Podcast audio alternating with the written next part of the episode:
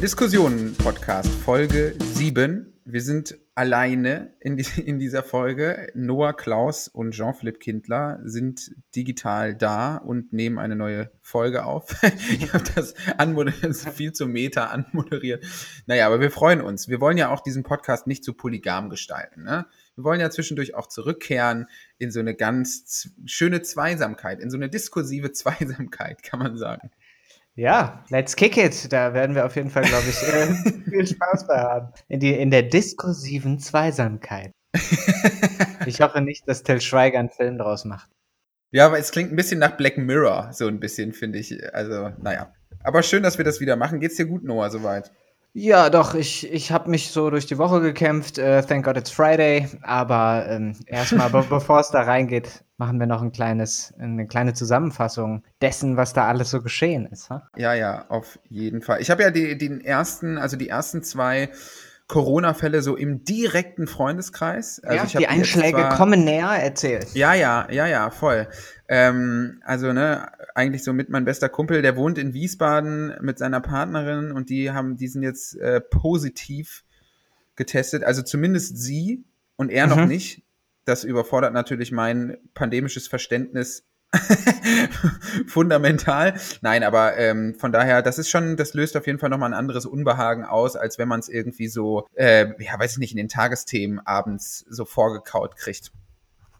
Ja, klar, absolut. Äh, die, die Sachen, die einen, die dann wirklich, also wenn wirklich dann die Nachrichten ins direkte Leben einbrechen in dieser Form, das hat natürlich nochmal eine ganz andere Dimension klar, als geschrieben und gelesen, Voll. absolut. Das, das lässt sich nochmal irgendwie anders nachvollziehen. Aber es passt natürlich auch so ein bisschen zu dem, was wir vorhaben. Wir haben heute eigentlich, äh, ja, zwei Themen haben wir rausgesucht, aber die sind, die sind dicht und da ist viel los. Deswegen dachten wir uns, wir nehmen zwei und wir haben natürlich auch wieder ein unterschätztes Thema.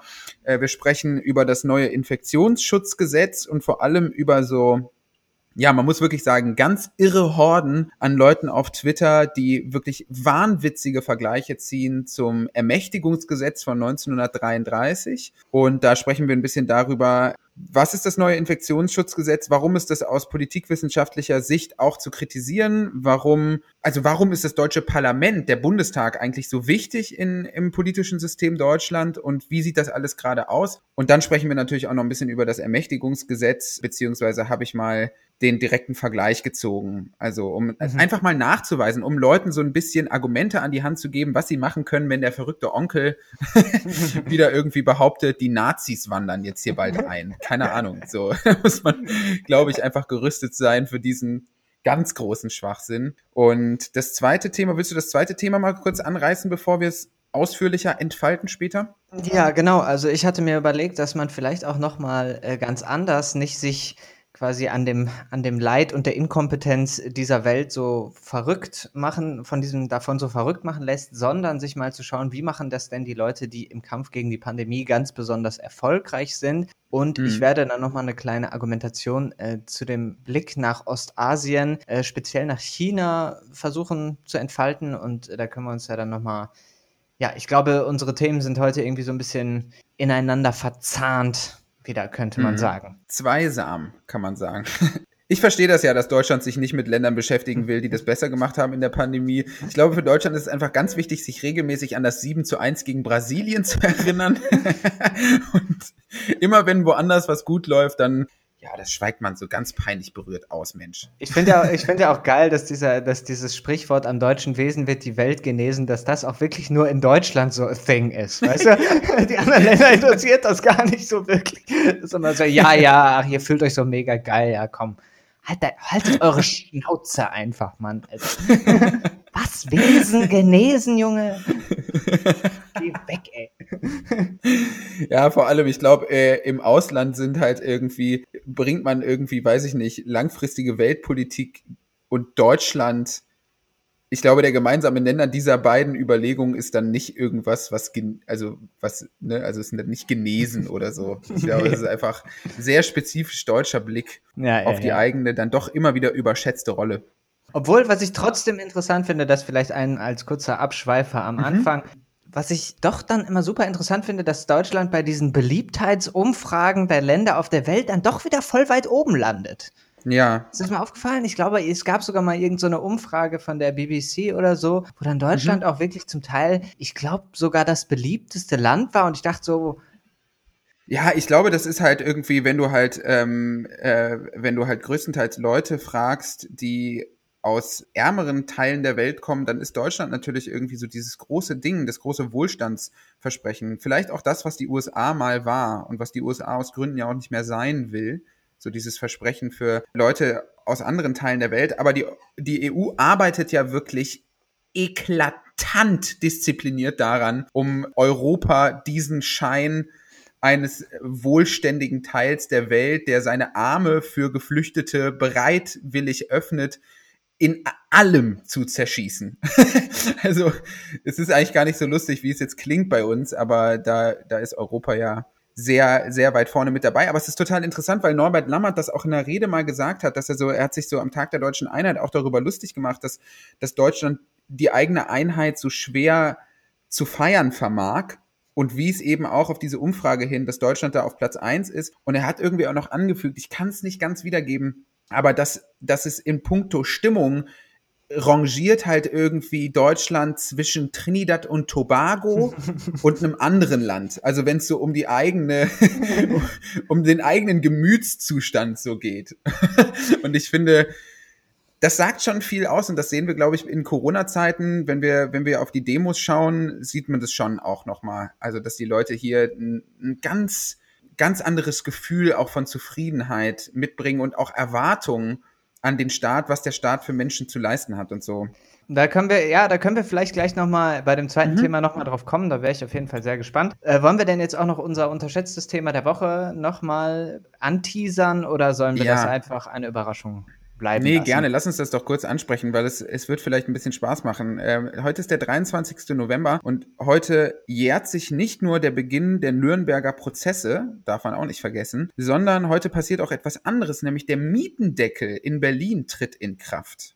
Mhm. Heute. Und heute gibt es die ersten interessanten Tweets zu den Themen. Leute erzählen einfach, was das für sie persönlich für Auswirkungen hat. Und da reden wir später mal so ein bisschen drüber. Und ich kann ja vielleicht schon mal so einen kleinen Spoiler reinbauen. Ich glaube, dass das Thema Mieten wirklich, also Wohnen, und Geld, was man für Miete ausgibt. Ich befürchte, dass das nach der Pandemie vielleicht das wichtigste Thema der Bundestagswahl nächsten Jahres werden könnte, neben Klima. Ja. Ich glaube, das ist so ein ganz, ganz, ganz, ganz wichtiges Ding. Aber später dazu mehr. Wollen wir erstmal anfangen mit dem ersten Thema?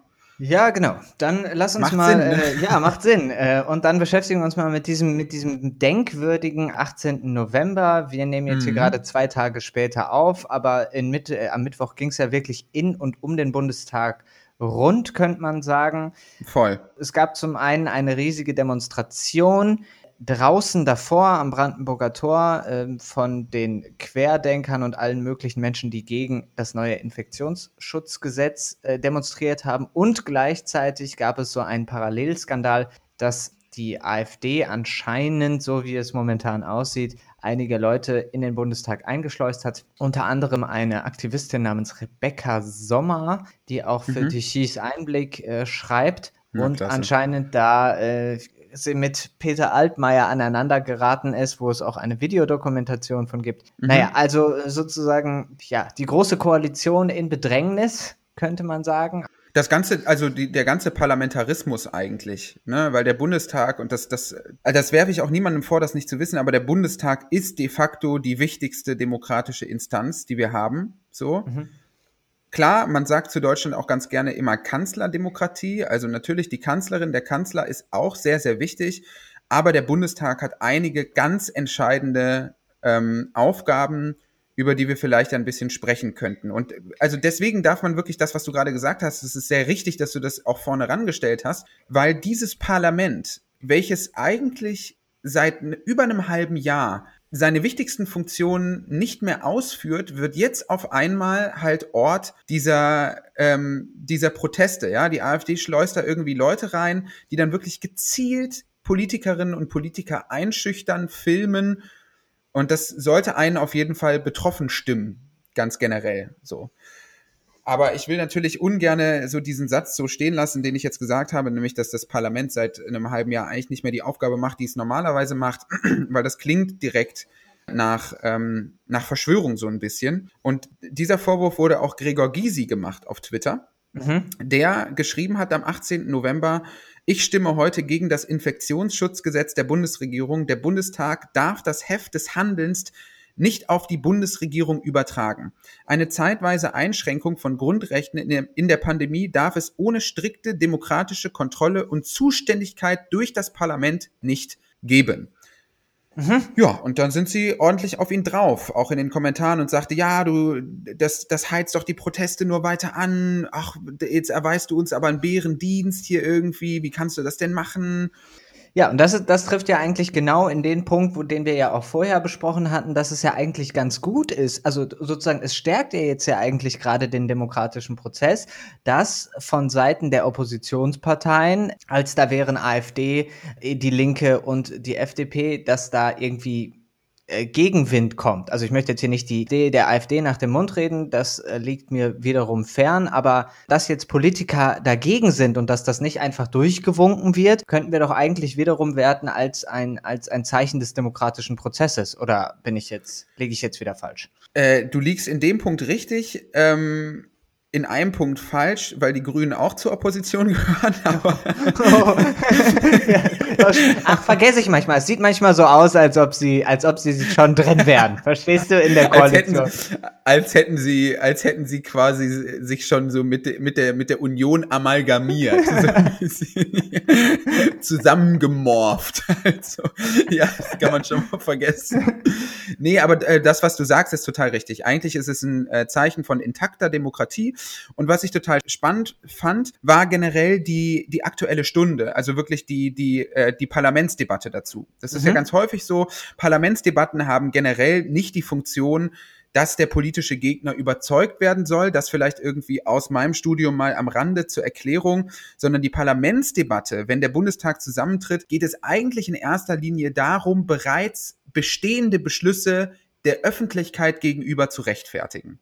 Das mhm. ist auch der Grund, warum der Bundestag in der Politikwissenschaft eben keinesfalls als Redeparlament bezeichnet wird, sondern als eine Mischung von Rede- und Arbeitsparlament. Also viel Arbeit des Bundestages findet einfach in Fachausschüssen statt. Ja. So. Und es gab aber eben diese aktuelle Stunde am 18. November und da hat jemand von der AfD, ich weiß nicht, wer es war, eine Rede gehalten, und wir haben ja keine Angst davor. Das war einfach natürlich eine zynische Rede und eine, die, die rhetorisch wieder all in gegangen ist. Aber zumindest war es eine Rede, von der ich mir erhofft habe, dass sie ernster genommen wird. Also sie haben richtig draufgekloppt im Nachhinein und wir sind ja wirklich keine, also wir sind das Gegenteil von AfD-Fans so. Aber die Punkte, die da drin stattgefunden haben, sind denen, die Gysi jetzt in seinem Tweet eigentlich auch genannt hat, ähnlich, wenn auch natürlich bei der AfD zugespitzt. Also die AfD sagt halt, wir sind wir könnten auf dem Weg in eine Diktatur sein und die Linke, die ja auch dagegen gestimmt hat, zusammen mit der FDP, sagt, Leute, wir haben ein Problem mit diesem neuen Infektionsschutzgesetz, weil es die Arbeit des Parlaments ein wenig aushebelt. Mhm.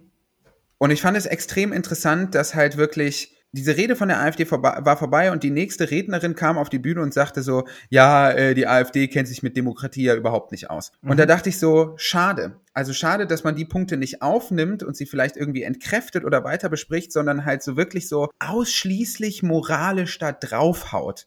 Ähnlich moralisch haut man ja auch so auf diese Querdenken-Demos drauf. Und ich habe nicht den Eindruck, dass das irgendwie Vertrauen stärkt. Beziehungsweise, dass das den, den, den Wind aus den Segeln nimmt oder irgendwie das zu einer, irgendwie zu einem Zusammenfinden führt, meinst du? Und genau das ist doch der Punkt. Also du sprichst es wirklich ganz richtig an. Es geht doch in dieser Zeit wirklich darum, der ganzen Sache so viel Transparenz wie möglich entgegenzusetzen. Mhm. Das Ziel muss ja sein, die Mitte der Gesellschaft davon abzuhalten, in diese Phantasmen abzurutschen. Ja. Ja, das heißt, man braucht irgendwie ein stabilisierendes Mittel. Und dieses stabilisierende Mittel ist und bleibt immer Transparenz. Das heißt, das Ziel des politischen Prozesses muss eigentlich sein, so viel Transparenz wie nur irgendwie möglich herzustellen. Und egal was passiert, man kann halt wirklich nicht sagen, dass so eine Ministerpräsidentinnenrunde besonders transparent wirkt auf mich. Das war jetzt auch, also das war ja schon eine bemerkenswerte Sache einfach, die so in den letzten Monaten passiert ist, dass wir, dass wir ja immer diese seltsame Kombination von Ministerpräsidenten, wie sagt man, Ministerpräsidentenrat, Konferenz mhm. ähm, und halt eben Kanzlerin hatten, die so ein bisschen das halt so spontan und wie es halt eben passte, darauf angepasst haben. Äh, mhm. Also sozusagen die Maßnahmen dann an die pandemische Situation angepasst haben. Mhm. Was würdest du denn jetzt sagen? Sind diese Bedenken darüber, dass hier zu viel Macht vom Parlament wegbewegt und in die Exekutive hinein verlagert wird, will heißen zum, zur Bundeskanzlerin, zum Bundeskanzler und eben den Ministerpräsidenten und Präsidentin. Würdest du diese, diese Gefahr, also für wie, für wie real, für wie, für wie richtig hältst du diese Befürchtung? Ich halte sie für, für grundsätzlich für richtig. Ich bin in keiner Weise der Meinung, dass sich Deutschland gerade auf dem Weg in die D Diktatur befindet, noch nicht mal im Ansatz so. Ich glaube auch nicht, dass, dass wir gerade demokratiegefährdende Tendenzen sehen. Aber man muss sich ja ganz ehrlich die Frage stellen, oder ich stelle die Frage einfach dir und alle Hörerinnen und Hörer können sich die Frage auch stellen, was erwarten wir eigentlich von einem Parlament? Ich meine, das Parlament, der Bundestag, ist tatsächlich der einzige verlängerte Arm des Volkes in die Politik. So. Vielleicht lohnt es sich auch an der Stelle nochmal so ganz kurz anzureißen, was der Bundestag überhaupt macht, weil das, das ist ja, das, das, das wissen Leute ja einfach nicht. Aus nachvollziehbaren Gründen. Wer beschäftigt sich schon gerne damit und ich als Politikwissenschaftsstudent kann das ja vielleicht mal ganz kurz anreißen so. Eigentlich hat der Parlamentarismus oder der Bundestag drei Aufgaben, nämlich die öffentliche Debatte herzustellen, Minderheitenrechte zu schützen und Mehrheitsverhältnisse zu bilden. Grundgesetz Artikel 42 sagt, der Bundestag verhandelt öffentlich. So, das heißt, wir sehen an dieser Stelle eigentlich, dass es zwei ganz wichtige Funktionen gibt, nämlich eine Öffentlichkeitsfunktion. Also der Bundestag muss einfach den politischen Prozess hin zum Volk öffnen indem mhm. er halt eben die öffentlichen Debatten abhält. Und was der Bundestag vor allem hat, und da, das ist nämlich der ganz, ganz, ganz springende Punkt, der Bundestag ist der Gesetzgeber, nicht die Bundesregierung. Die Legislative, ja. der Bundestag, ist der Gesetzgeber, nicht die Exekutive, die Regierung. Und das ist auch im Artikel 77 des Grundgesetzes festgeschrieben, die Bundesgesetze werden vom Bundestag beschlossen. Und diese Gesetze, die beschlossen werden von einer absoluten Mehrheit im Bundestag, ergo über 50 Prozent der anwesenden Abgeordneten in einer Sitzung, sind sowieso zu 80 Prozent zurückzuführen auf Initiativen der Bundesregierung. Also die Bundesregierung gibt schon sehr viel rein in diese Gesetzgebungsprozesse. Ja, also man kann wirklich davon sprechen, dass die Exekutive generell auch Teil der Legislative ist in Deutschland. Deswegen macht ja auch ein Kanzler oder eine Kanzlerin ohne Mehrheit kaum einen Sinn bei uns. Ja, also das genau. ist ja durchaus was, korrigiere mich, wenn ich jetzt falsch liege, aber in den USA mhm. ist das ja dann halt und zum Beispiel, wenn man das jetzt mal dagegen hält, damit haben sich ja jetzt auch relativ viele Leute beschäftigt, äh, ist es ja unter Umständen schon so, dass man einen Präsidenten haben kann, der nicht beide Kammern hinter sich hat und mhm. ähm, also sozusagen ein Bundeskanzler oder eine Bundeskanzlerin ohne eine ohne die Möglichkeit, eine Mehrheit auch im Parlament herzustellen und dementsprechend den legislativen Prozess im eigenen Sinne zu gestalten, ist ja eigentlich bei uns nicht vorgesehen. Ist das so richtig? Absolut, ja, du hast vollkommen recht. Äh, das ist eine zutreffende Analyse und es bedeutet eigentlich auch, dass halt Gesetzgebungsvorgänge in Deutschland demokratietheoretisch betrachtet extrem stabil sind. So. Also natürlich gibt es auch in Deutschland die Möglichkeit einer Minderheitenregierung. Diese, dieses Drohszenario war ja 2017 nach den gescheiterten Jamaika-Koalitionsverhandlungen auch mal kurz im Gespräch. Du erinnerst dich, Lindner kommt irgendwie sauer aus der ganzen ja, ja, ja, ja, und sagt so, lieber nicht regieren als falsch regieren und so, als ob die, als ob die FDP zu irgendeinem Demut fähig wäre, mhm. was sich ja spätestens in Thüringen dann als völlig gegensätzlich herausgestellt hat. Ähm, ja, also da war dann kurz diese, diese Möglichkeit, klar, es gibt, es gibt auch die Möglichkeit einer Minderheitenregierung, das kann der Bundespräsident auch so bestätigen, aber du brauchst halt für jedes neue Gesetz wirklich die Hälfte der Abgeordneten auf deiner Seite, du brauchst eine absolute Mehrheit und du brauchst auch für Verfassungsänderungen eine Zweidrittelmehrheit im Bundestag, mhm. ja. Also ganz, ganz grundsätzlich funktioniert dieser Parlamentarismus schon ganz gut. Er funktioniert aber eben nicht mehr gut, wenn das Parlament nicht mehr als tatsächlicher Gesetzgeber fungiert. So.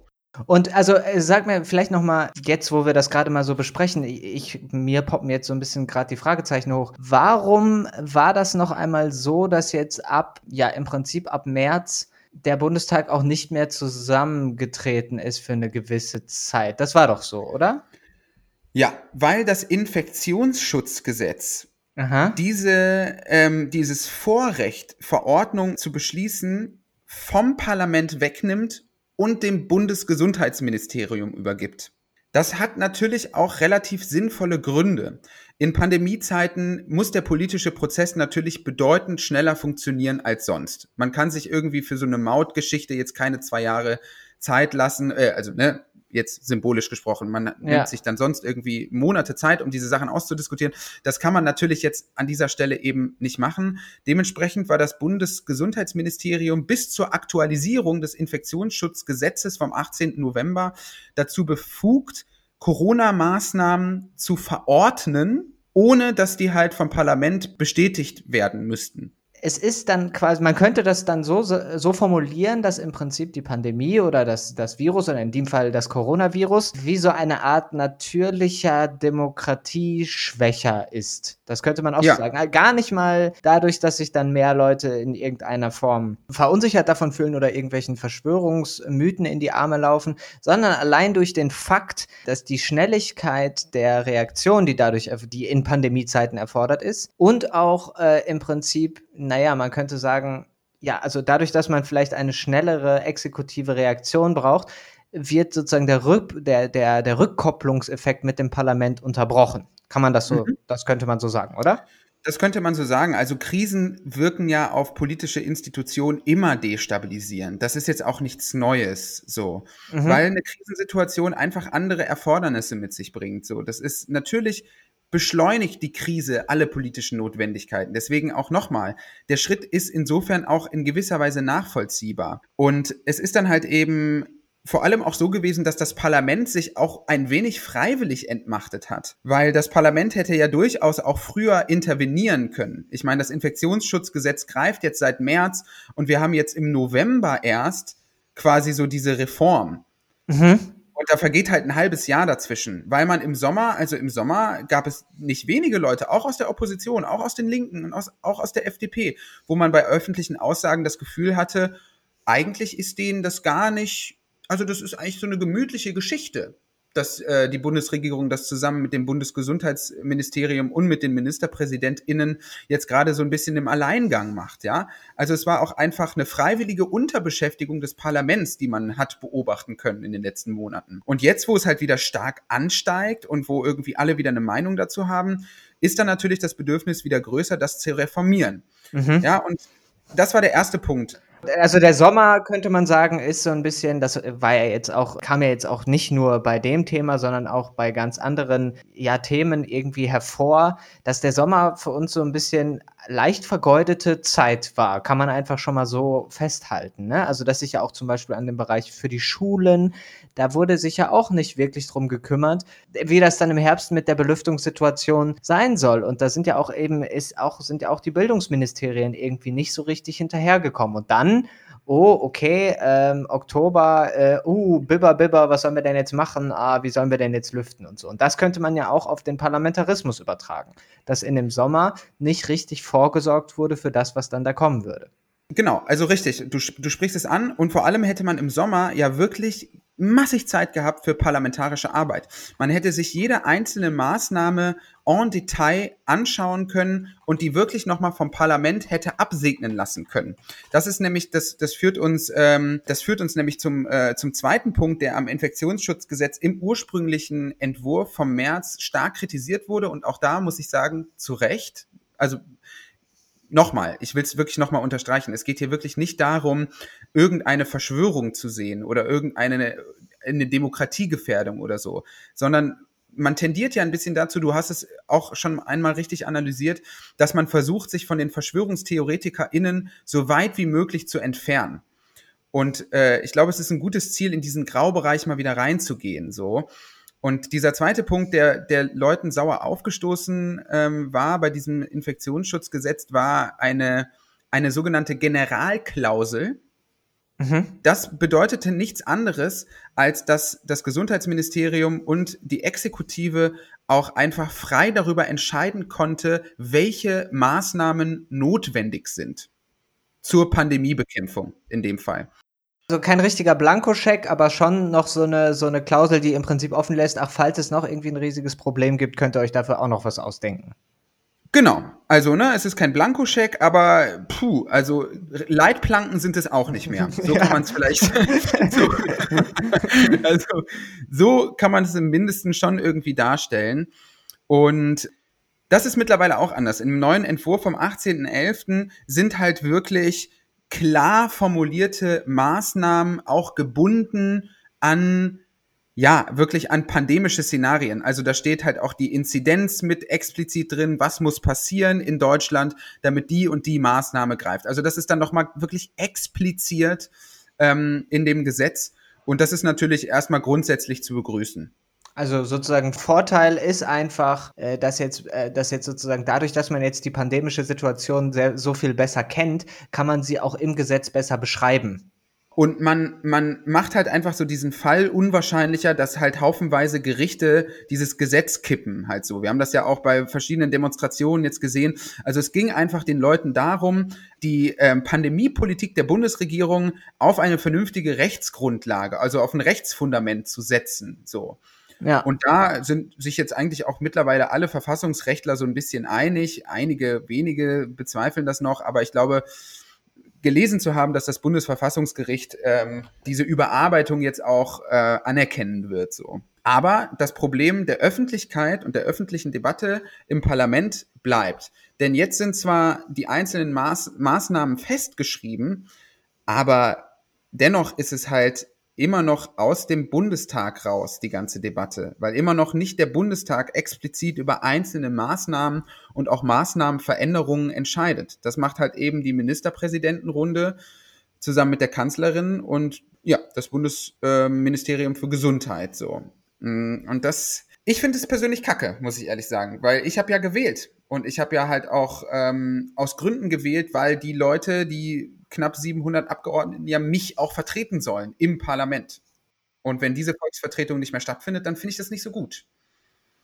Ja, und ich, ja, ich glaube auch, dass es, also jetzt mal, wenn ich jetzt mal einen Verbesserungsvorschlag denen gesagt hätte, dann hätte ja. ich so einen, einen Mechanismus doch eingebaut, dass es sozusagen, dass bestimmte Eingriffe oder bestimmte Maßnahmen immer trotzdem noch mit dem Parlament, äh, also an das Parlament rückgebunden werden müssen. Also ich hätte so Hürden eingebaut einfach, dass es dann doch wieder im Prinzip in, also irgendeine Form von Absegnung durch das Parlament bedarf damit das dann auch wirklich, also alles, was darüber hinausgeht, was dann da genannt ist.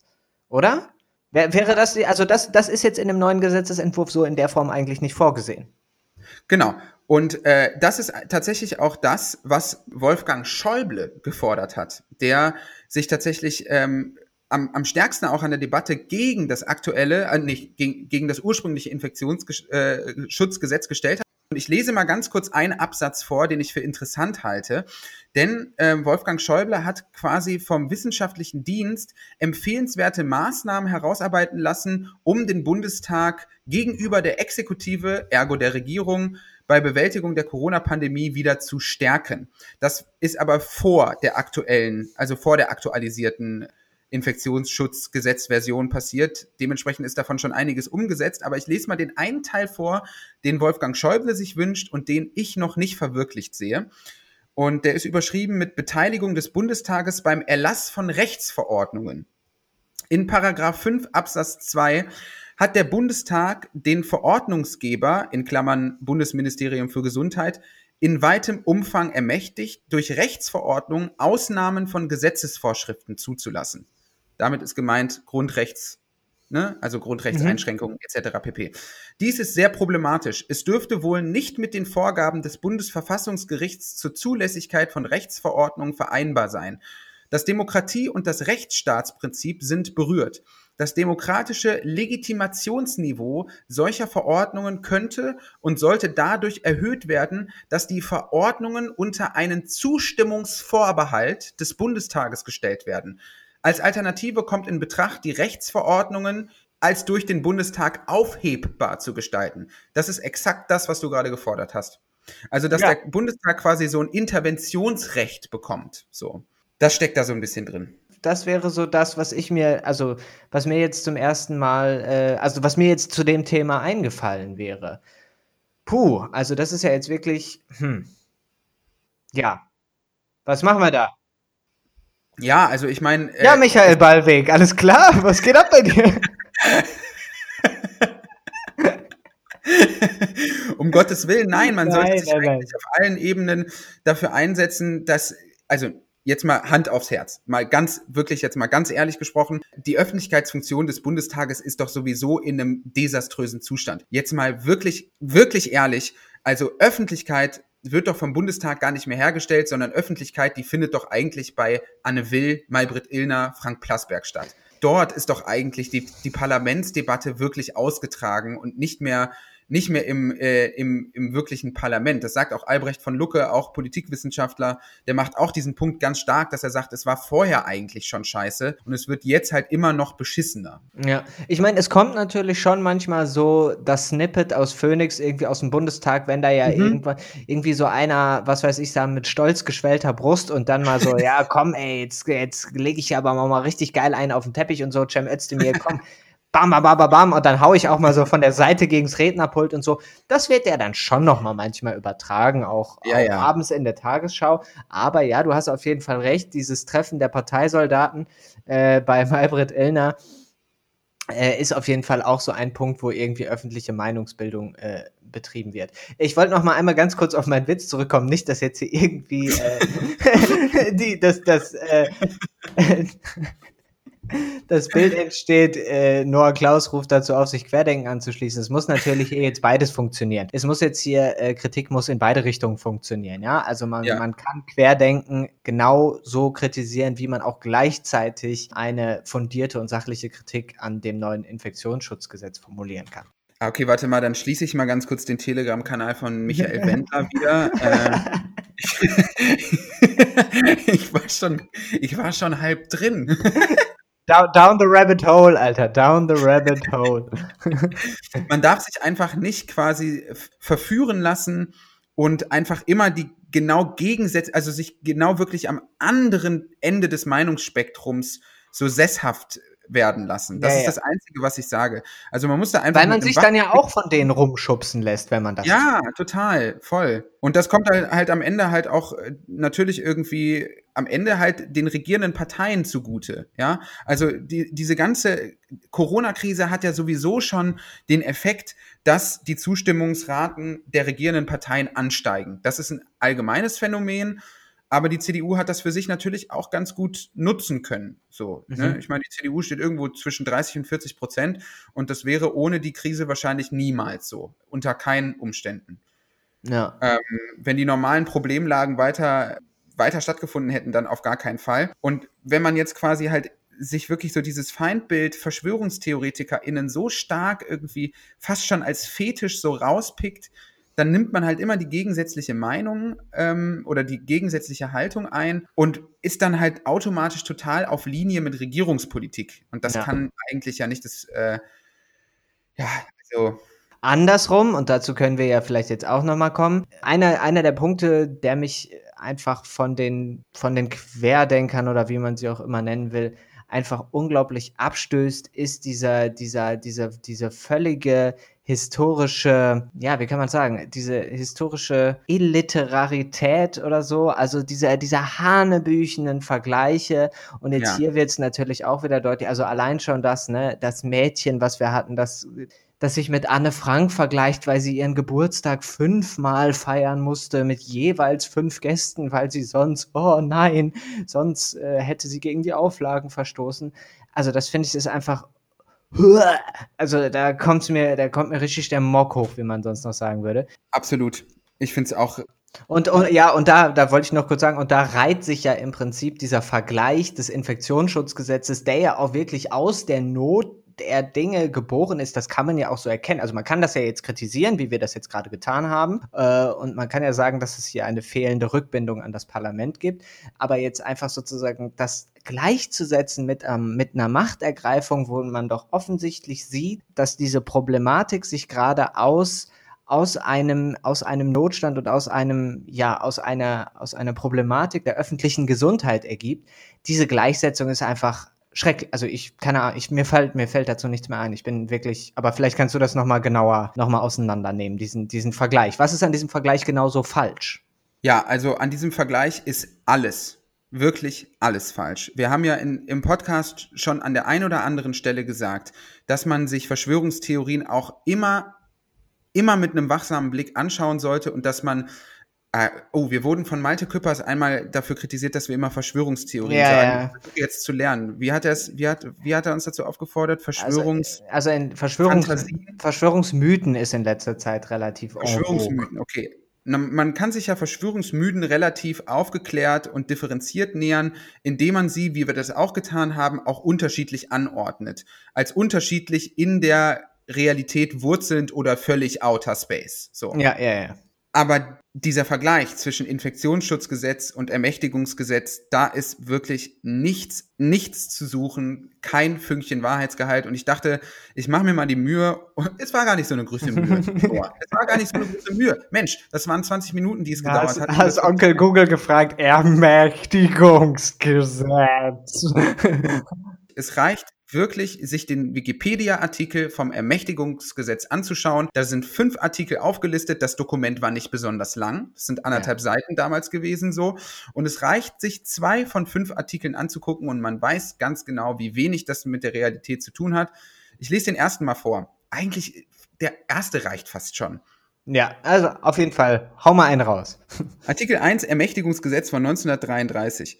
Reichsgesetze können außer in dem in der Reichsverfassung vorgesehenen Verfahren auch durch die Reichsregierung beschlossen werden. Dies gilt auch für die in den Artikeln 85 der Reichsverfassung bezeichneten Gesetze.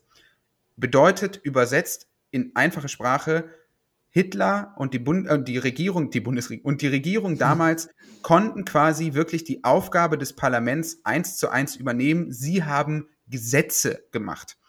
Was mhm. Jens Spahn und Merkel und die Ministerpräsidentinnenrunde gerade macht, sind Verordnungen.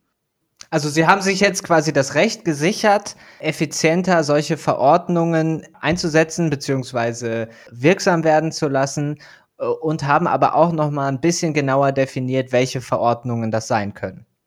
Genau, und es, es lohnt sich einfach auch mal den Unterschied zwischen einem Gesetz und einer Verordnung äh, zu begreifen, weil Verordnungen sind quasi Maßnahmen, um Gesetze umzusetzen.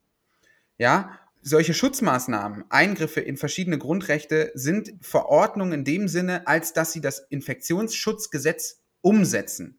Mhm. Ja, das heißt, wir haben in keiner Weise in keiner Weise den Fall, dass die Bundesregierung oder die Ministerpräsidentinnenrunde oder die Kanzlerin oder Jens Spahn irgendein Exekutivrecht haben, Gesetze zu erlassen. Verordnungen sind temporär, die, die vergehen ja. halt so und es ist wirklich, es hat mit Gesetzgebung nichts zu tun. Genau, also da kann man ja einfach, also für jemanden, der jetzt da mit jemandem diskutiert, könnte man ja einfach sagen, also pass mal auf, du, du kannst dieser Person gerne sagen, äh, Hitler hat damals einfach einen quasi einen neuen Weg, Gesetze zu erlassen, aufgemacht, nämlich einfach er, er beziehungsweise seine Reichsregierung äh, sagen das und das, dieses Recht ist Merkel einfach nicht zugestanden mit diesem Gesetz. Das geht einfach nicht. Die kann sich ja nicht hinstellen und sagen, so, neues Gesetz zur Bekämpfung der Pandemie müssen jetzt alle ihre Unterhose auf dem Kopf tragen. Das ginge ja einfach nicht. Da würden ja alle sagen, leck mich, weil du hast kein Recht dazu, dieses Gesetz zu erlassen. Du kannst höchstens eine Verordnung im Rahmen des Infektionsschutzgesetzes erlassen. Exakt, so. Sie kann anweisen, wie Gesetze umgesetzt werden, aber auch da in einem ganz klar definierten Rahmen. Und dieser Rahmen wurde jetzt quasi durch die Aktualisierung des Infektionsgesetzes ja auch nochmal verschärft. Es, es gibt eben keine Generalklausel mehr. Es ist genau klar abgesteckt, wann welche Maßnahmen greifen. Die sind begrenzt zeitlich so. Das hört wieder auf. Das ist garantiert in diesem Gesetz so. Also von daher total outer space. Und was Hitler damals ja gemacht hat, war wirklich, dass er einfach Gesetze machen konnte, ohne das Parlament noch irgendwas zu fragen. Und ich meine, allein, dass das Parlament jetzt zusammenkommt, um überhaupt über eine Aktualisierung des Infektionsschutzgesetzes parlamentarisch abzustimmen, bedeutet ja, dass das Gegenteil von dem, was damals passiert ist, jetzt gerade passiert. Es geht dem neuen Infektionsschutzgesetz schon auch darum, das Parlament auch sukzessive wieder mehr einzubinden, die Sachen rechtskräftiger zu machen und transparenter zu gestalten. Also, aber man kann doch Mhm. Aber man könnte doch trotzdem im Prinzip äh, sich auf die, äh, auf die politische Agenda schreiben, dass man im Nachklapp dieser, dieser, ich sage jetzt mal, Großkrise, ja, globalen Großkrise auch, dass man im Nachklapp davon im Prinzip nochmal sagt, okay, jetzt lass uns nochmal ehrlich drüber reden, wie gehen wir als Demokratie damit um, wenn wir noch einmal in so eine Situation kommen und sind wir ehrlich, das wird im 21. Jahrhundert passieren.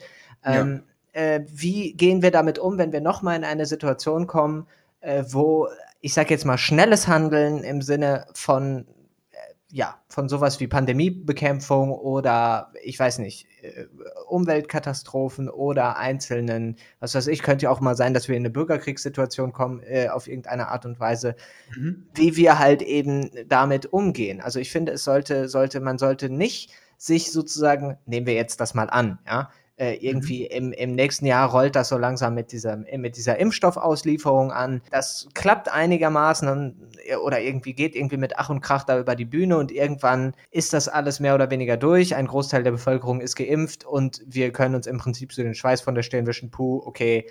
So, ich glaube, da dann sozusagen zu sagen, okay, danke, ciao, das war's, jetzt interessiere ich mich wieder nur für meinen eigenen Kram, das wäre eigentlich ein großer Fehler, weil dann könnte man sagen, so Freunde, jetzt fängt aber mal die Nachbereitung an. Was Voll. hat denn dazu geführt, dass wir äh, so eine problematische Situation im Herbst hatten?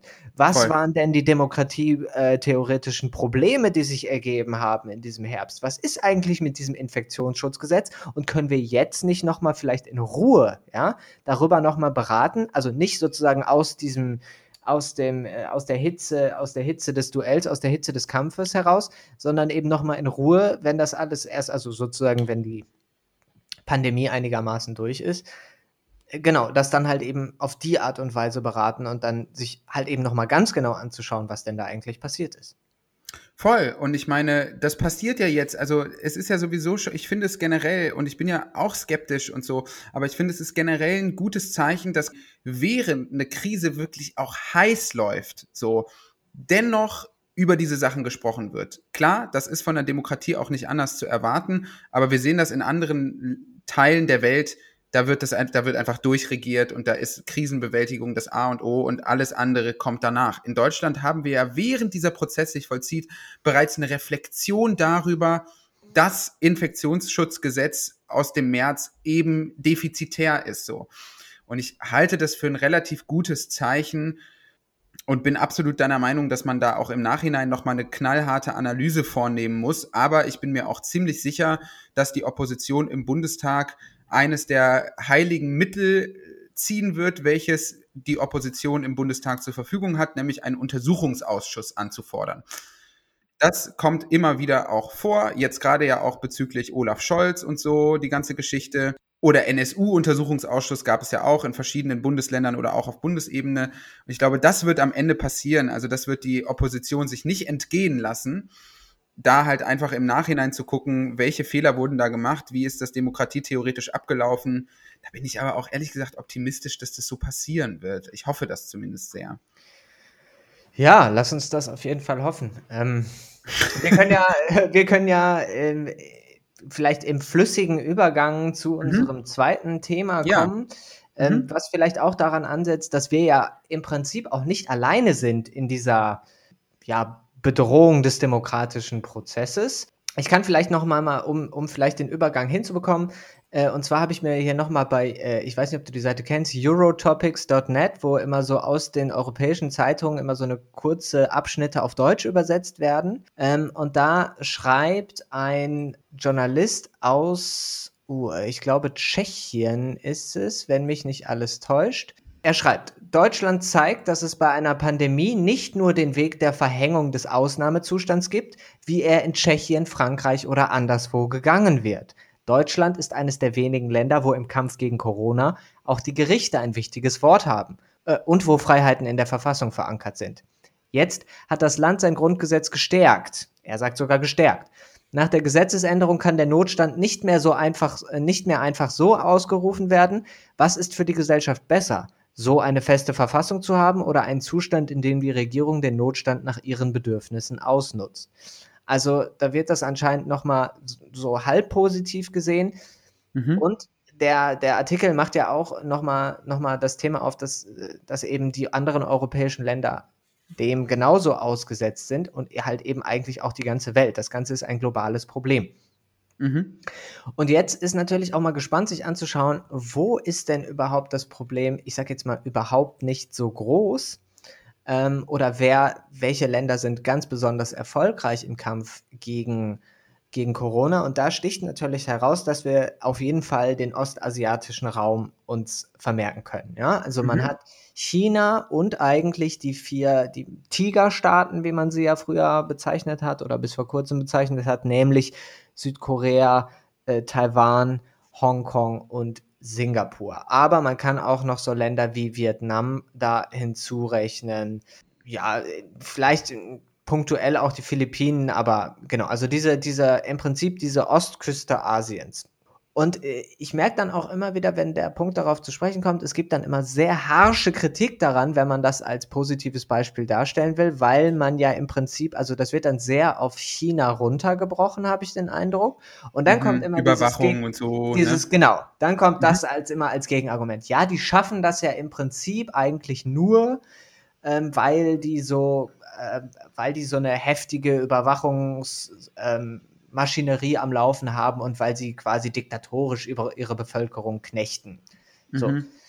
Und ich will diesem Argument jetzt überhaupt nicht komplett den Wind aus den Segeln nehmen. Also die chinesische, den chinesischen Machtapparat, der muss einfach, äh, der muss einfach kritisiert werden. Und trotzdem bin ich letztens über einen Tweet gestolpert von Branko mhm. Milanovic, der ist ja hier auch schon mal zu Wort gekommen. Und ich kann es einmal nochmal kurz vorlesen, das ist auf Englisch. Um, mhm. he, people who question the China-US gap in COVID victims seem not to have mastered ordinary arithmetic, not to read the news, not to know anything about the rest of Asia, nor to have any direct contact with anyone living in China. Er schreibt weiter: The gap between 40,000 and 250,000 dead is so enormous that no amount of underestimation of the dead in Wuhan can even come close to reducing it. China's daily life has become normalized from April. Read the news reports about life, travel, schools, industrial production. Ja? Und sagt dann auch noch ganz weiter. Kurz, ganz kurz noch eine Korrektur. Du hast gerade 40.000 gesagt, es sind aber 4.000. Ja, oh, oh, ja, genau, 4.000. Oh, da habe ich mich vertan. Genau. Also the gap between 4.000 and 250.000 dead. Und dann sagt er sogar noch weiter, China is not unique. The same is true for Vietnam, Taiwan, Thailand, Singapore and South Korea. Try to connect, contact, try to contact somebody who lives there. Und das ist natürlich ein interessante, interessantes Argument. Ich finde die Leute, die die immer nur das, äh, das darauf zurück zu, äh, also das darauf zurückzuführen versuchen, dass das eine Diktatur ist, die mh, mm, ja, also die sehen im Prinzip nur einen Teil der Wahrheit. Weißt du, was ich meine? Das heißt, ähm, um das Ganze vielleicht auch noch mal zu so ein bisschen zu übersetzen, wir haben quasi eine Lücke in den Corona-Toten zwischen dem äh, zwischen den USA und China, die, ja. also China hat 4000 und die USA 250.000. Und generell ja. sehen wir ja, dass im asiatischen Raum, die das einfach, um es jetzt mal auf gut Deutsch zu sagen, ein bisschen besser geschissen kriegen. Alles. Vor allem halt auch so wieder diese öffentlich, also ne, diese, diese Öffnung wieder. Mhm. Die Gesellschaft ist irgendwie nicht ständig eingeschlossen und so in Lockdowns, ist ja auch ein bisschen ein übertriebener Begriff. Und es lässt sich quasi die Frage stellen, ich glaube, darum geht's dir, was sind die Gründe dafür? Weil nur Überwachung kann es nicht sein, weil in dieser ganzen Logik sind ja auch Länder drin, die mit Überwachung jetzt in der Form nicht so stark zu kämpfen haben. Habe ich dich richtig verstanden? Ja, genau, beziehungsweise wo das halt eben nicht so komplett als Diktatur aufgezogen ist. Man muss jetzt mhm. dazu wissen, glaube ich, dass in Ostasien noch mal ein bisschen anderes Demokratieverständnis äh, herrscht als bei uns. Ähm, und dem würde ich eigentlich irgendwie so gerne so ein bisschen auf den Grund gehen. Ich habe auch mal, mhm. ähm, ich habe auch mal mehr einfach, also ich gebe manchmal im Nebenjob äh, Sprachunterricht und ich habe da eben auch einen Schüler aus äh, Hongkong, dem habe ich auch mal eine, das als Frage gestellt, was er im Prinzip glaubt, äh, warum ja, warum Hongkong so erfolgreich ist in dem Kampf dagegen. Und er gibt halt als einen Punkt zum Beispiel schon mal an, äh, dass die, dass in Hongkong diese pandemische Situation äh, von SARS damals 2003, das ist den Leuten anscheinend mhm. extrem im Kopf geblieben. Mhm. Und äh, da, er sagt sozusagen, danach sind die Leute extrem vorsichtig geworden, was das mhm. angeht. Und er bezeichnet auch die Leute in Hongkong als sehr diszipliniert. Und Taiwan hat jetzt, glaube ich, seit mehreren Wochen keinen Fall mehr. Das muss man sich auch mal mhm. reinziehen. Ne? Und das sind auch sehr, sehr, ähm, sehr dicht besiedelte Regionen. Also es ist jetzt auch nicht so, dass die Leute da irgendwie auf dem Land leben oder so, sondern es ist einfach auch in dicht besiedelten Städten. Und ich glaube, dass es eine, dass es einen Mentalitätsunterschied gibt. Mhm. Ja? In dem Sinne, das möchte ich jetzt gar nicht irgendwie zu einem, zu einem irgendwie was weiß ich, zu so einer kulturessentialistischen Sache aufblasen, die sind so, die sind so, das ist auch irgendwie ein bisschen Quatsch. Aber ich glaube, was man schon sich überlegen kann, ist, dass die ostasiatischen Gesellschaften eher dazu neigen, den Kampf gegen Corona als eine kollektive Angelegenheit zu betrachten. Mhm. Ja? Als kollektive Anstrengung, die sich am Ende aber dann auszahlt in einer größeren Freiheit, die einem dann zurückgegeben wird. Und ich habe das Gefühl, dass halt eben im Westen ein, ein guter Teil der Bevölkerung versteht eben den asiatischen Ansatz und macht das halt eben mit. Ganz viele Leute wissen ja, dass wir das nur zusammen schaffen. Es mhm. gibt allerdings trotzdem diese Unterströmung, die halt eben bei den Querdenkenleuten auch sehr stark herauskommt, habe ich den Eindruck, dass man äh, jedes, äh, jede Form, also jede Verordnung und alles, was ergriffen wird an Maßnahmen eben als spezifische Beschränkung der eigenen Freiheit interpretiert. Mhm. Weißt du, wie ich meine? Also es ist ja auch ein Freiheitsbegriff, der ausschließlich durch den Selbstbezug funktioniert. Also das ist ja eine, An eine Anschauung von Freiheit, die sich ausschließlich daraus oder dadurch konstituiert, dass man das eigene Freiheitsvolumen betrachtet. Inwiefern bin ich eingeschränkt? Ich. Genau, genau, genau. Es geht immer sozusagen aus dieser Perspektive heraus, die, so, die du gerade beschrieben hast. Ne? Also mhm. es wird immer darauf abgeklopft, aha, okay, Maskenpflicht, äh, wie sehr ist das gerechtfertigt? Damit beschäftigen sich ja dann auch die Gerichte. Wie sehr ist mhm. das gerechtfertigt, dem Einzelnen das aufzuerlegen? So mhm. ungefähr. Ne? Und das musst du dann immer auch begründen können und so weiter und so fort. Und das ist ja mhm. im Prinzip auch eine gute, eine gute, eine gute Sache, dass das, dass das hier so hochgehalten wird. Bloß in, im Zuge, also im Angesicht einer solchen Pandemie, ist das halt eher ein Ansatz, der ja sich eben als problematisch erweisen kann, weil er die eigene Antwort eben schwächt. Mhm. Ja? Und ich glaube, das geht so, geht so zusammen mit, das ist mir jetzt, also als ich dann darüber nachgedacht habe, ist mir das nochmal aufgefallen, dass es im Westen so Tendenzen gibt, weil wir ja nämlich auch gerade aus diesen ruhigen Jahrzehnten der 80er, 90er, Nuller gekommen sind, wo ja man sich hierzulande auch so ein bisschen diesem, diesem Phantasma vom Ende der Geschichte hingegeben hat. Mhm. Ja? Ähm, ich kann Nachrichten gucken, muss ich aber eigentlich auch nicht, weil es in, also, ne, mein Leben tangiert es dann nicht so. Ja, ja so ein bisschen dieses Barack Obama-Ding, der ja damals auch einfach immer wieder gesagt hat, so, ja, wir sind jetzt da, Leute, ihr könnt jetzt wieder ganz normal zur Arbeit gehen, ihr müsst jetzt nicht irgendwie gucken, was wir hier machen. Wir machen das schon. wir regeln das schon. So ein bisschen der, der Modus, ja. Genau, also und es gab ja wirklich auch spezifisch den, den Gedanken, dass man irgendwie mit der liberalen Demokratie so wirklich ans Ende der Geschichte gekommen ist und jetzt bricht es plötzlich wieder so ein und plötzlich wird das Leben des durchschnittlichen äh, Westlers, des durchschnittlichen Bewohners der westlichen Hemisphäre wieder verstärkt, äh, ja, also er ist wieder verstärkt mit den Auswirkungen des Weltgeschehens konfrontiert eigentlich. Und ich habe das Gefühl, dass sich in Teilen der Bevölkerung so der Gedanke festsetzt, oh, hier wird mir was genommen, was mir eigentlich zusteht. Mhm, pass mal auf. Ich habe noch eine andere, ich habe noch eine, also eine zweite These, die ich gerne daneben stellen würde. Okay. Ja, hau raus. Ähm, und zwar keine, die deiner widerspricht, sondern die deine nur ergänzt. Mhm. Ich sage hier gar nichts gegen dich, Mensch. Nein, kannst du ja gerne, immer, immer her damit. Vielleicht mache ich, wenn, wenn ich, wenn ich einen Punkt habe, dann auf jeden Fall. Aber an, an, an der Stelle will ich nur ganz kurz hinzufügen. Es gibt ja auch verschiedene Leute, vor allem aus der Soziologie, die quasi auch beobachten, dass verschiedene kapitalistische Systeme unterschiedliche Wege gehen. Und die, das sind Leute, die beispielsweise auch sagen, dass westliche Gesellschaften, die, die in also die kapitalistisch funktionieren, die kapitalistisch strukturiert sind, sich anders entwickelt haben als beispielsweise auch ostasiatische ähm, kapitalistische Gesellschaftsformen. Und zwar insofern, als dass sich vor allem die Ware verändert hat.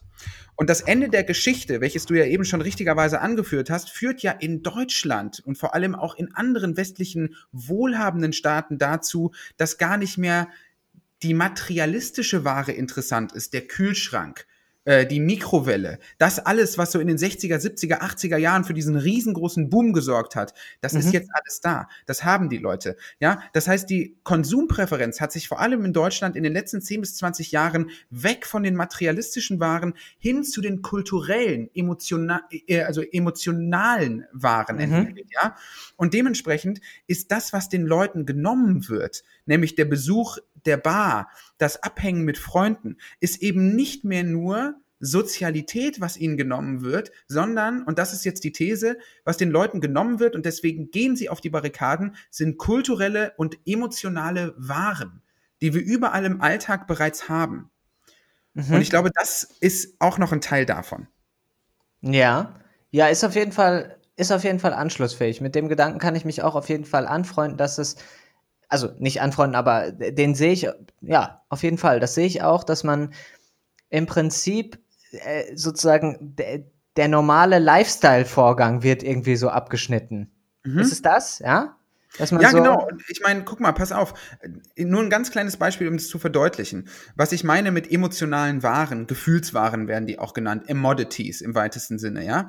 Und beispielsweise der gesamte Online-Dating-Bereich ist, hat total wahren Charakter angenommen, ja. Es zirkulieren verschiedene ja. Sexualobjekte auf Tinder, konkurrieren miteinander. Das Liebeswerben ist ganz anders als früher auf Kurzfristigkeit ausgelegt, Polygamie, Polyamorie, Fickbeziehungen, ähm, weiß ich nicht, Gelegenheitssex etc. pp. Ja, das heißt, der, der ganze Bereich des Online-Datings, des Datings, des Liebeswerbens an sich mhm. bekommt mehr und mehr Warencharakter und alle romantischen Formen des Austauschs bekommen eben auch mehr wahren Charakter. Das heißt, wenn du jetzt irgendwie sagst, Leute, trefft euch nicht mit anderen, habt irgendwie keinen Gelegenheitssex, geht nicht in die Bar, um drei Leute abzuschleppen, dann beschneidet ja. das halt nicht nur so ein soziales Bedürfnis, sondern tatsächlich, das unterbricht halt wirklich Zirkulationssphären von emotionalen Waren. So, so ein bisschen ja. die Theorie. Ja, klar, das kann ich mir, das kann ich mir vorstellen. Und wo du jetzt gerade schon von der Bar sprichst, also ich habe dann noch mal so für mich im Kopf so ein paar Punkte gesammelt, wo diese Anspruchshaltung, die dann damit äh, verbunden ist, noch mal total ins Auge spr springt. Äh, Boris Johnson hat ja zum Beispiel auch davon gesprochen, dass es, er hat es wirklich so genannt, the ancient right uh, of the British people to go to the pub. also es gibt, es gibt wirklich ein, also für die gibt es wirklich ein Recht der Briten auf den Pub. Das muss ich jetzt auch mal reinziehen. Ein bisschen wie das Recht auf Eigentum. Also. ja, also so klingt es halt. Das ist ja auch so ein Satz gewesen, das Recht auf Eigentum. So, mein Gedanke dazu ist halt, ich glaube, es ist ein böser. Mh, hm, ja, also ich glaube, man wird einfach dem, was jetzt im 21. Jahrhundert, was wir noch so vor der Brust haben, sage ich jetzt mal, kommst mhm. du, glaube ich, mit der Attitude, äh, oh Mann, jetzt, ich, ich habe mir aber, das geht aber nicht, ich habe aber ein Recht da drauf, oh Mann, so, weißt du, damit kommst du halt nicht weiter. ja? Wenn du die ganze Zeit dem hinterher trauerst, was du verloren hast, sondern ich habe das Gefühl, in Asien gibt es so ein bisschen so diese Attitude, na, okay, okay, was ist notwendig, was ist notwendig, um das jetzt irgendwie wieder, wieder aushaltbar zu machen. Ja? Mhm. Also ich habe also ich hab das Gefühl, es wirkt ein bisschen erwachsener. Ja? Und wie gesagt, mhm. ich möchte auf gar keinen Fall jetzt sagen, hier folgt, folgt dem, dem großen Vorsitzenden der Kommunistischen Partei Chinas. Wie gesagt, das liegt mir immer noch fern, sondern man muss China auf jeden Fall kritisieren. Aber man sollte sich vielleicht mal angucken, haben nicht, haben nicht die asiatischen Gesellschaften, sollte man nicht vor allem zu den asiatischen Demokratien einen engeren Kontakt aufbauen und sich vielleicht mal überlegen, was machen die richtiger und was ist an deren Mentalität vielleicht zielführender, als es bei uns der Fall ist. Ich finde, das ist ein absolut richtiger und berechtigter Appell. Und ich finde, man kann über all diese Sachen ein bisschen eingängiger nachdenken, auch wie man selber auf Kultur blickt und aus welchen, aus, aus welchen Konsumbedürfnissen bei einem selber das ständige Bedürfnis nach Zerstreuung auch entsteht. Weil ich kann es ja für mich auch ganz kurz mal sagen, so, ähm, mir tut diese Reduktion von Sozialkontakten nicht zwangsläufig schlecht, muss ich ehrlich sagen.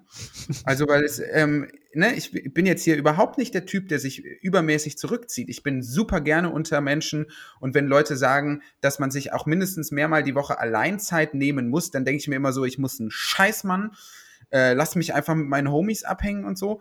Aber ähm, ich merke schon halt irgendwie, dass so, so ein bisschen Minimal Minimalismus mir persönlich ganz gut tut. Also es gibt, glaube ich, schon irgendwie auch so ein Konsumgeleit, so eine konsumgeleitete Lust nach so, ja, so ganz künstlich hergestellter Begegnung im öffentlichen Raum, so.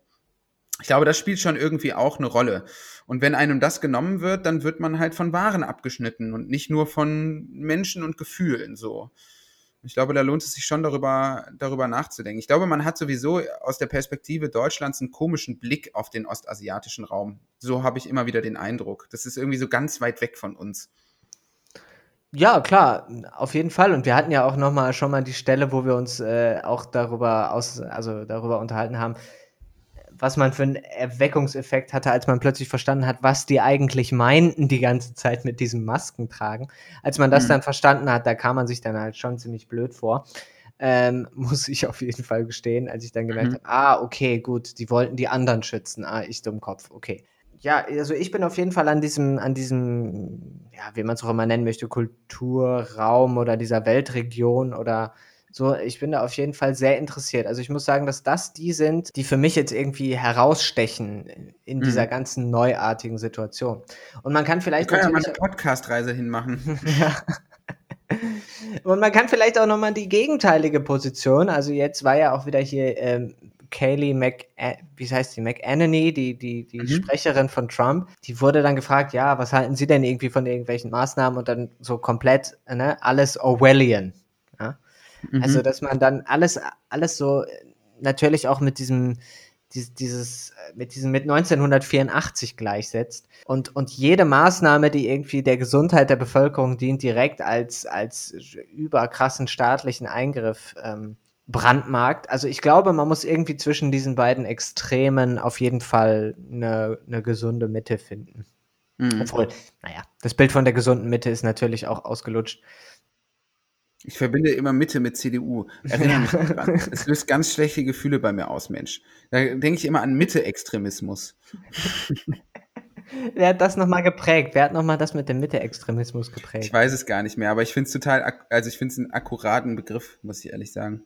Äh, aber nochmal ganz kurz, ich will noch einen kleinen Punkt dazu machen, weil mhm. ich nochmal so äh, überlegt habe, es ist ja auch schon so, dass vor allem junge Menschen in Deutschland sich stark natürlich auch darüber definieren, wie sie ihr eigenes Selbst nach außen hin montieren. Stichwort Instagram. So. Super viele, für super viele junge Menschen ist es extrem identitätsstiftend, sich halt irgendwie via Self-Branding in besonderem Maße mit der Sphäre der Öffentlichkeit verschränkt auf Instagram darzustellen. Ich meine, wie viele Reise-Accounts gibt's auf Instagram? Wie viele Essens-Accounts gibt's auf Instagram. Ja, das ist bei jungen Leuten ganz, ganz wichtig, halt sich irgendwie mit kulturellen Waren zu schmücken, sich darzustellen, mit irgendeiner coolen Restaurantatmosphäre oder einem Feiererlebnis etc. etc. pp. Also Instagram dann schon irgendwie so als also verstanden als Reputationsökonomie, als Ort, wo verschiedene kulturelle Träger und Trägerinnen von Waren irgendwie sich feil bieten und ineinander, also in, in Konkurrenzverhältnissen zueinander stehen. Ja, also eine schöne Welt, kann man irgendwie sagen. Ein, ein Markt der Schönheit. Und wenn jetzt diese ganze Sphäre der Öffentlichkeit so krass eingeschränkt ist, du eben nicht mehr dein Essen im Restaurant fotografieren kannst, du eben nicht ohne weiteres auf Mallorca reisen kannst, um das schöne Strandfoto dort zu machen. Ich glaube, das ist für viele junge Menschen, die vielleicht nicht in erster Linie bei den Demonstrationen sind, aber die eben Teil sind von größeren Privatpartys, die ja auch immer wieder stattfinden, was ja so der andere Teil äh, ja, des, ja. des Irrsinns ist in diesem Land so. Du meinst die Leute, die nicht dagegen demonstrieren, aber einfach still nicht den Verordnungen folgen? Bei denen, glaube ich, ist es auch eine große Identitätslücke, dass sie quasi halt so diese Hyperkultur, in der wir uns befinden, mit all diesen tollen, fancy Dingen, die man fotografieren und an sich selber ausstellen kann, dass das auch wegfällt. Ich glaube, das reißt auch große Identitätslücken bei den Leuten. Ja, ja, ich meine, ich habe auch immer noch im Kopf äh, vor einigen, ich, ich glaube, es ist schon ein bisschen her, ne? Also diese, diese, wo da so eine junge Frau interviewt wurde, die dann gesagt hat, ja, ich war jetzt irgendwie seit März nicht mehr unterwegs und so, ich musste jetzt einfach mal raus. Und dann wurde mhm. da irgendwie auf Twitter richtig radikal drüber hergezogen. Mhm. Wo dann halt auch dann ein paar Leute gesagt haben, so, ey, jetzt entspannt euch mal ein bisschen. Ähm, mhm. Die Leute, es ist doch ein völlig normales also eine völlig normale Einstellung zur Welt, wenn du gerade irgendwie jung bist, äh, in deinen frühen 20er Jahren, ähm, äh, so, ne? Dass du da mal raus willst und irgendwie andere Leute treffen willst, bisschen Party feiern willst, ist natürlich komplett legitim und das jetzt erstmal so komplett für ein Jahr zu unterdrücken oder für ein Jahr darauf zu, zu verzichten oder noch länger, ja, da kann man natürlich auch mal also das kann man den Menschen schon, schon abverlangen. Wie ich ja gerade argumentiert habe, gibt es im Prinzip kein Recht darauf, immer Party zu feiern, wann und wie mhm. und wo du willst. Mhm. Wenn das halt die Umstände deiner historischen Situation nicht zulassen, lassen sie es eben nicht zu. Aber das auch dann, also das als Selbstverständlichkeit zu nehmen, finde ich auch wiederum manchmal ein bisschen frech. Weißt du? Wo ich dann auch mal denke, jetzt, so, also jetzt entspann dich mal und du musst jetzt nicht noch drüber herziehen, so ungefähr, ja? Genau. Also ein bisschen ein bisschen Mitgefühl würde ja vielleicht schon reichen. Also es gab ja beispielsweise auch in Neuseeland, wie heißt hier Chefe auf Neuseeland, hier die Chefin? Äh, Jacinda Ardern.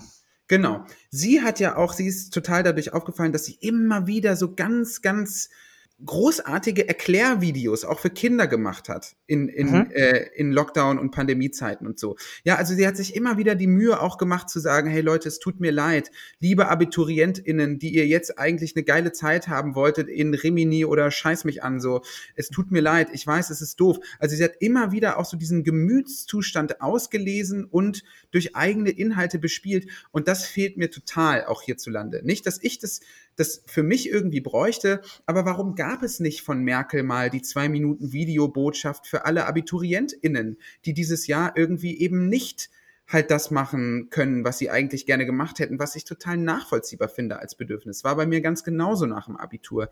Also das fehlt mir dann einfach. Oder es war auch äh, vorgeschlagen in einem anderen Podcast, so ein Merkel-Paket ja, einfach für jeden Haushalt eine FFP2-Maske, eine kurze Notiz irgendwie, ein kurzer Mutmacher. Klar, kostet viel Geld und so, ich weiß. Aber sowas, irgendwie in diese Richtung, dass man da mal so ein bisschen zeigt, hey Leute, wir sehen so ein bisschen eure Sorge auch. Das fehlt total. Naja, da muss ich dir auch auf jeden Fall recht geben. Da hätte ich, da hätte man auch mit mehr Feingefühl auf jeden Fall, auf jeden Fall rangehen können. Also da gibt es überhaupt nicht mehr so diesen Magic-Moment der Politik, dass man sich so denkt, okay, alles klar, die beherrschen wirklich auch die Kunst der Vermittlung, die nehmen Gefühle gut auf und so. Also gerade Merkel ist das vollkommen verloren gegangen, die ja eigentlich immer so als überemotionales Wesen diskreditiert wird, Mutter Merkel und diese ganze äh, antifeministische Scheiße, die man da immer hört. Aber eigentlich ist sie eine Kanzlerin, die wirklich extrem pragmatisch agiert und die eigentlich sehr wenig fähig ist, ja. mal so einen Gemütszustand wirklich zu formulieren. Die eiserne Kanzlerin. ja, es ist eigentlich total so. Ich verstehe überhaupt gar nicht, wo dieser, dieses Mutti-Ding so herkommt. Ich glaube, das war halt sehr prominent noch in den Nullerjahren, wo man sie ja noch so ein bisschen, da wollte das patriarchale Resonnement sie ja auch noch so, so zu so einem kleinen Mütterchen machen, das so ganz lieb ist mhm. halt so, ne? Und äh, das ja. hat sie jetzt ja auch noch mal stärker abgelegt. Also sie ist ja, ja. mittlerweile schon The Kanzlerin Machine. ich frage mich, warum sie nicht auch mehr Risiko geht. Es kann ihr doch scheißegal sein. Ihre politische Karriere ist im ist zu Ende. So. Ja, also sie hat sich nicht mehr beworben um den Vorsitz der CDU, so. Selbst Wolfgang Schäuble traut sich ein bisschen was. Mein Gott, also ja. kann man da vielleicht nicht so. Sei doch mal nicht so hüftsteif jetzt hier. mal Lass doch mal einen vom Leder. Ja, voll. Ja, also, zum Unter. Ja, bitte, mach noch den Ja, nur, nur noch als Abschnitt, äh, mhm. als Abschluss. Ähm, ich muss mir auch noch so meine, meine finale, für mich, meine, vielleicht muss es auch gar keine finale Bewertung geben, aber ich muss mir noch mal so, noch mal tief Gedanken dazu machen, was ich jetzt eigentlich von Angela Merkel und ihrer Ära zu halten habe. Das können wir jetzt hier nicht erschöpfend klären, aber ich bin immer noch nicht zu einem für mich finalen Urteil gekommen, wie ich, wie ich die Politik dieser Frau und ihren Politikstil äh, zu bewerten habe ich glaube, das ist auch total schwer, das irgendwie so, so großflächig zu machen. Da kann man dann danach mal, da wird ja. bestimmt auch eine Autobiografie kommen. ja, gut. Ja, dann lass uns mal zu dem letzten Thema kommen, oder? Ja, ich lese einen Tweet vor von Christoph Wimmer. Ich glaube, Christoph Wimmer ist eine Privatperson. Ich weiß es nicht so genau. Vielleicht hat er auch irgendwie eine öffentliche Funktion. Naja, er schreibt, Brief von der Hausverwaltung bekommen, Miete gesenkt. Yeah.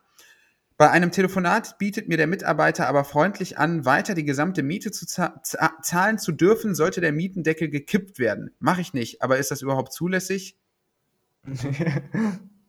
Und dann kommt noch Ceterum Censeo, Deutsche Welle enteignen, ein, ein, ein, ein an die Hauswand geschmiertes, äh, ja nicht geschmiert, gezeichnet, geschriebenes, geschriebene Botschaft ja. an die Berliner. Ja. ja, genau. Also dieser, dieser Mietendeckel, auf dem ja wirklich schwerstens rumgehackt wurde in letzter Zeit, wo ja immer mhm. gesagt wurde, ja, es ist ja alles nicht, nicht legitim äh, und äh, auch nicht mit irgendwie mit dem Grundgesetz vereinbar, wie auch immer. Äh, und von liberaler Seite wurde da ja extrem dagegen geschossen. Und jetzt soll es so langsam ernst werden. Ähm, die Klage ist, glaube ich, abgewiesen, oder? Es wurde als grundsätzlich verfassungskonform äh, bestätigt. Ja. Äh, und so langsam geht es jetzt los, dass hier die Mieten gesenkt werden.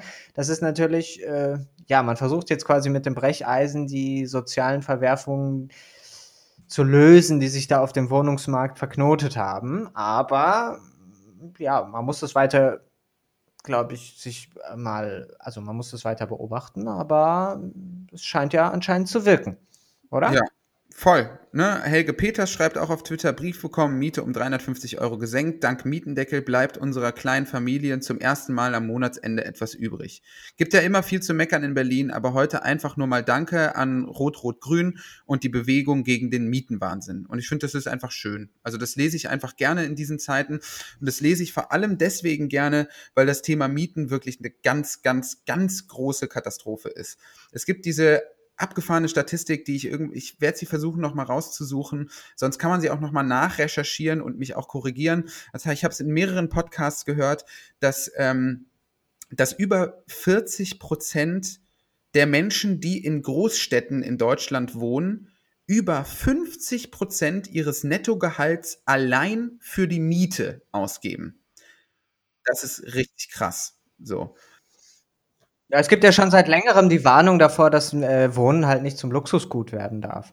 Und apropos Luxusgut, da lese ich vor aus einer kleinen äh, Studie, die gemacht wurde vom ähm, Macro Lab der Universität Bonn die überschrieben ist mit die neue Wohnungsfrage, Gewinner und Verlierer des deutschen Immobilienbooms. Daraus ein kleines Zitat und da wird einem dann wirklich mal ganz anders. Ich zitiere, auf der einen Seite haben die Preissteigerungen seit 2011 deutsche Immobilienbesitzer um etwa drei Billionen Euro reicher gemacht. Diese Vermögenszuwächse entsprechen in etwa dem deutschen Bruttoinlandsprodukt eines Jahres und übersteigen die gesamte deutsche Staatsverschuldung.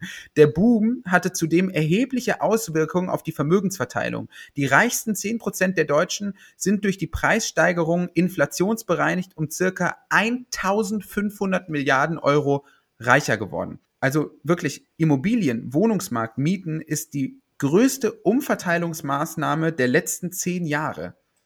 Ja. Und das ist richtig krass. So. Hast du mal diese Doku gesehen äh, vom WDR? Ich glaube, wir hatten letztens mal irgendwann mal drüber gesprochen, dieses Ungleichland, Ungleichland oder so. Ja. Ah, da kommt ja auch nochmal ein gewisser Herr Christoph Gröner zu Wort. Das, und der Typ ist ja auf jeden Fall auch echt sehr speziell, was das angeht. Ähm, das ist so ein Baulöwe, der einfach, ey, es ist einfach krass, was dieser ja. Typ raushaut. Und wie er dann auch da in seinem Berliner Büro oben, was weiß ich, in, im 17. Stock sitzt und dann auch immer so erklärt, ja, hier, wir haben ja auch das Bild der Stadt hier total mit, mitbestimmt und so. Und der baut der da jetzt auch in Köln, wenn man da in Köln, Köln-Messe Deutz nach Norden rausgeht und so Richtung Mülheim, weißt du? Mhm. Da baut er so eine so ein ganzes Karree, also so ein ganzes Viertel. Also das kriegt schon echt, ja, also Immobilien. Le Flair, Le Carré. Die haben auch immer so geil französische Namen, diese, diese Neubauviertel, oder? Ja, ja. Ja, also beziehungsweise diese Bürobauten, das ist ja auch krass. Da könnte mhm. man sich ja jetzt auch fragen, was wird eigentlich, also wird, wird das nach äh, Corona wirklich vielleicht wieder so ein bisschen ein Trend, wenn man jetzt merkt, aha, zu Hause arbeiten und das Homeoffice wird doch echt eine gangbare Option für viele Leute. Mhm. Ähm, ob dann halt nicht diese ganzen Büroflächen doch wieder, ich sag jetzt mal, rückgebaut werden oder ob das mhm. nicht wiederum auch nicht wiederum in Wohnraum wieder umgewandelt werden könnte. Das wäre ja echt super eigentlich oder? Ja, also natürlich, das könnte man zweifelsohne überlegen. Es ist ja auch nicht so, dass, dass zu wenig Wohnraum in Deutschland zur Verfügung stünde. Und zwar damit meine ich wirklich Baumasse. Ja. Äh, es gibt zu wenig Wohnraum, zu wenig günstigen Wohnraum, aber Baumasse an sich ist ja nicht das Problem. Von daher ist das auf jeden Fall eine gangbare Idee.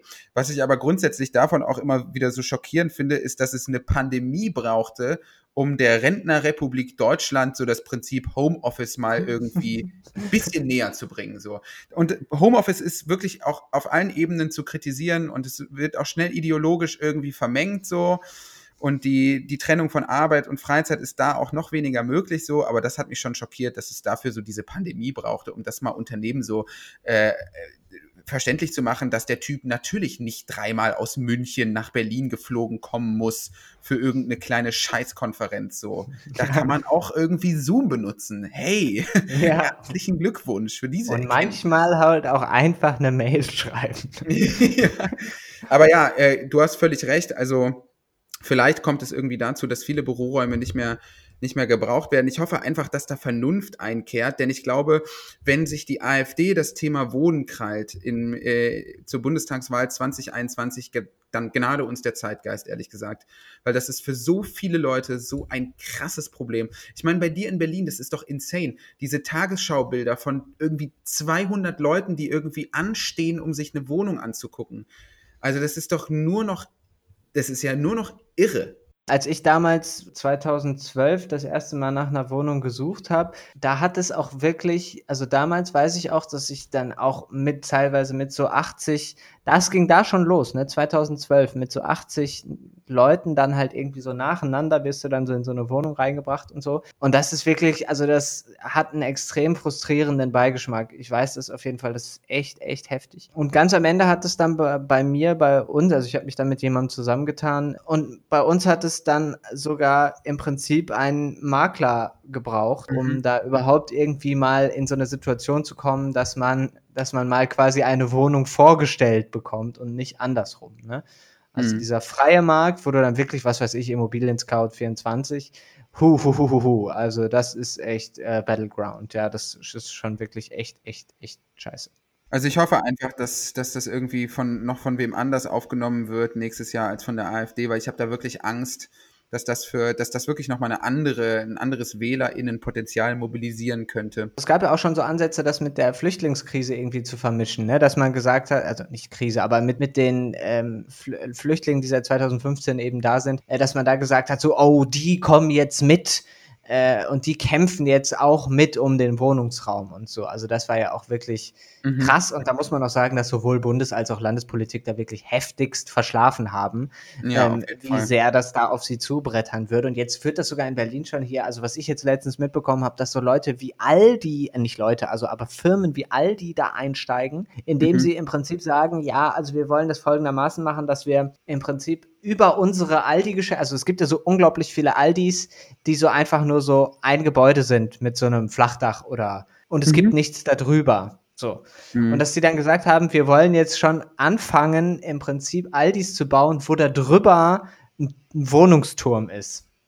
Also ich, ich stelle mir das gerade einfach so bildlich vor, da irgendwie auf diesem Supermarkt dann noch so, so einen krassen Wohnungstower. Ach, ich hoffe einfach, dass ich, ne, ich will jetzt hier nicht so groß die Enteignungskeule schwingen. Aber es gibt ja beispielsweise auch so dieses große liberale Gegenargument, auch gegen konkret den Mietendeckel in Berlin jetzt, dass sie quasi sagen, ja, das verhindert quasi so, ähm, also das hindert quasi Baufirmen daran, überhaupt neue Wohnungen zu bauen und so, weil es so lohnt sich ja gar nicht mehr und so. Und ich finde, das darf beim Thema Wohnen einfach nicht wichtig sein. Ergo muss der Staat irgendwie halt subventionieren, also Wohnungsbau subventionieren. Ich bin ja, ich will gar nicht unbedingt sagen, dass, dass Wohnungen ausschließlich in staatliche Hand äh, gehören. Das ist eigentlich meine Position, wenn ich ganz ehrlich bin. Aber das muss es für mich, ich bin ja kompromissbereit. Vielleicht reicht es ja auch, wenn der Staat gewisse Baufirmen mit Staatsgeld unterstützt, dabei eben Wohnungen zu bauen, damit sich das eben lohnt. Auch wenn man Mieterinnen und Mieter eben nicht ausbeutet hier in Berlin ist es ja dann auch so, dass von Senatsseite man hat diese Wohnungen, die, die öffentlichen Wohnungen dann irgendwann verscherbelt, weil man mal knapp bei Kasse war. Mhm. Ja, und jetzt, dann hat man sie irgendwann für horrendes Geld wieder zurückgekauft, weil sich natürlich währenddessen die Preisspirale weitergedreht hat. Ja. Und dann ist es natürlich auch nicht so, dass du wieder ankommen kannst und sagen, ich hätte jetzt gerne aber zu dem Preis zurück, zu dem ich die euch 2002 verkauft habe. Nee, mhm. sondern dann sagen die halt, nee, jetzt kommen die Preise von 2018 Willst du es mhm. immer noch? Ja, und dann musst du dich halt entscheiden. Also. Und das waren auf jeden Fall, da wurden in den Ende der 90er, Anfang der Nuller ähm, auf jeden Fall Fehler gemacht. Das kann man auf jeden Fall so, so festhalten. So, ich glaube, das war's dann wieder mal für heute. Genau, wir wollten allerdings noch, weil es die Anfrage gab, ob man uns denn vielleicht auch finanziell ein kleines Zubrot zuschustern kann, ob man uns vielleicht, wenn es einem, einem oder einer dann doch so gut gefallen hat, dass er oder sie dann denkt, ha, ich habe noch zwei Euronen in der Tasche, die kann ich jetzt hier auch PayPalen. Das geht ab jetzt. Genau, das geht. Wir haben ein, ein, ein PayPal-Konto eingerichtet. Ihr könnt spenden an paypal.me slash Diskursionen. Das könnt ihr einfach eingeben, das ist der Link und dann erreicht ihr uns oder ihr gebt unsere Mailadresse ein, nämlich diskussionen.web.de. Da könnt ihr uns gerne ein wenig von eurem hart verdienten Geld zukommen lassen. Natürlich nur, wenn ihr euch das leisten könnt und diejenigen, die es sich leisten können, haut mal ordentlich einen raus. Nein, also wir machen das natürlich, es ist natürlich in erster Linie eine Herzensangelegenheit, das Projekt, aber ich glaube, da spreche ich für uns beide. Das ist dann schon irgendwie auch mehrere Stunden Arbeit die Woche und es ist eine Arbeit, die wir gerne verrichten, aber für die wir auch natürlich ganz gerne ein bisschen bezahlt werden würden. Ja. Und ähm, ne, also auf freiwilliger Basis, wer Lust genau. hat, äh, kann das ja tun und wer nicht, eben nicht. Ähm, genau. genau. Das Projekt wird so oder so weitergehen. Das lässt sich sowieso schon mal so sagen. Ähm, und wir freuen uns auf alles, was kommt. Wir freuen uns ja. über jeden Euro. Wir werden gewissenhaft mit dem Geld umgehen. Schön Novoline, Alter, Novoline. genau daran hatte ich auch gedacht, zufälligerweise. Das ist doch ein schönes Ende. Ich bedanke mich bei ja. dir, Noah, für diese schöne Folge. Vielleicht ja nächste Woche wieder mit Gast. Mal gucken. Ja, wir gucken mal, was sich da so draus ergibt. Äh, wir finden bestimmt jemanden ganz zur Not zu zweit. Wir werden das sehen. Es geht aber nächste Woche weiter. Voll. Ganz genau. Ich danke dir. Jo, bis dann. Ciao. Ciao.